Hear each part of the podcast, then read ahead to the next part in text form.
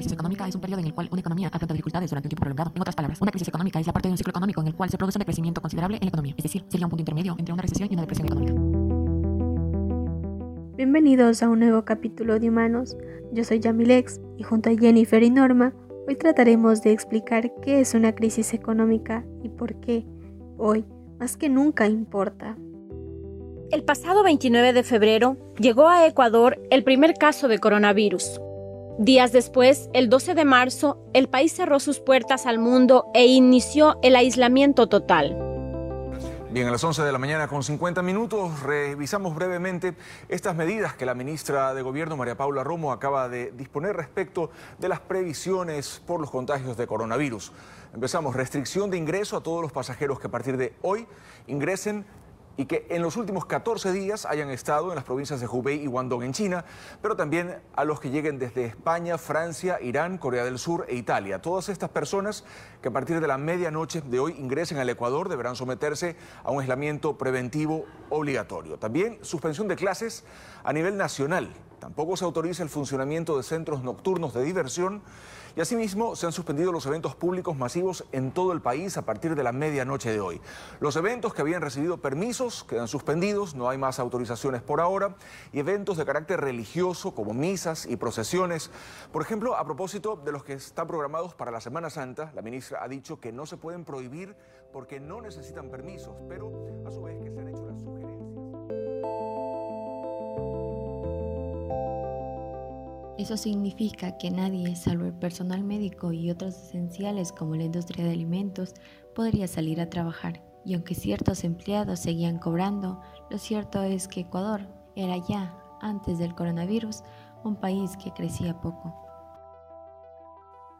Todo implica entonces que estamos ya en un periodo de crisis económica, pero no solo nos pasa a nosotros. Según el Fondo Monetario Internacional, la economía del mundo se contraerá un 3%, es decir, será 3% más pequeña de lo que esperábamos. En medio de los toques de queda, los cierres de negocios y las restricciones para viajar, para la economía mundial el panorama es desolador. El Fondo Monetario Internacional pronostica una disminución del 3% para este año, cuando antes de que la pandemia se convirtiera en una grave amenaza para la salud pública, estimaba que habría un crecimiento por encima del 3%. La economista jefa del FMI advierte de que las actuales medidas llevarán a una severa desaceleración. Es una profunda recesión, una recesión que conlleva problemas de liquidez.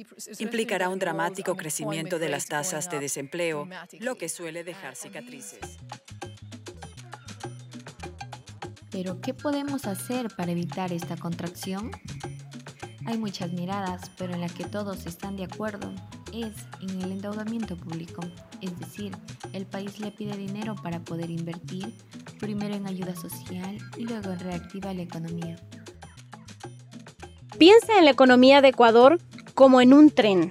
Nos movemos con el carbón, pero cada vez que el tren se detiene, se necesita mucho más calor para volver a arrancar hasta que se reanude la marcha. El problema es que Ecuador no tiene carbón, porque al no tener su propia moneda, no puede imprimir billetes y de alguna forma prestarse dinero a sí mismo.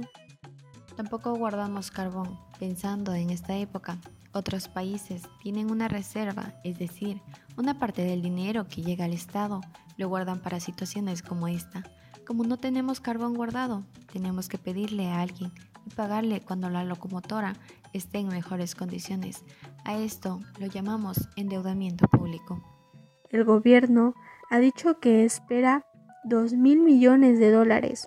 Con eso podrías comprar alrededor de 500 millones de celulares o construir 100 mil casas de 20 mil dólares. Pero no será suficiente porque el Estado ecuatoriano tiene que invertir en varios aspectos. Entre ellos están los gastos corrientes como salud y educación, pero además ahora deben invertir en las empresas para evitar que muchas de ellas, por tener semanas sin vender ni producir, quiebren. Está claro que se vienen tiempos difíciles, no será fácil salir de esta situación, por ello es importante que aprendamos de cada crisis. Muchas gracias por escucharnos. No olviden seguirnos en Facebook y Spotify. Somos humanos. Además, no olvides, es momento de cuidarnos. Si sales, mantén al menos dos metros de distancia con otras personas. Lávate las manos constantemente y utiliza correctamente la mascarilla.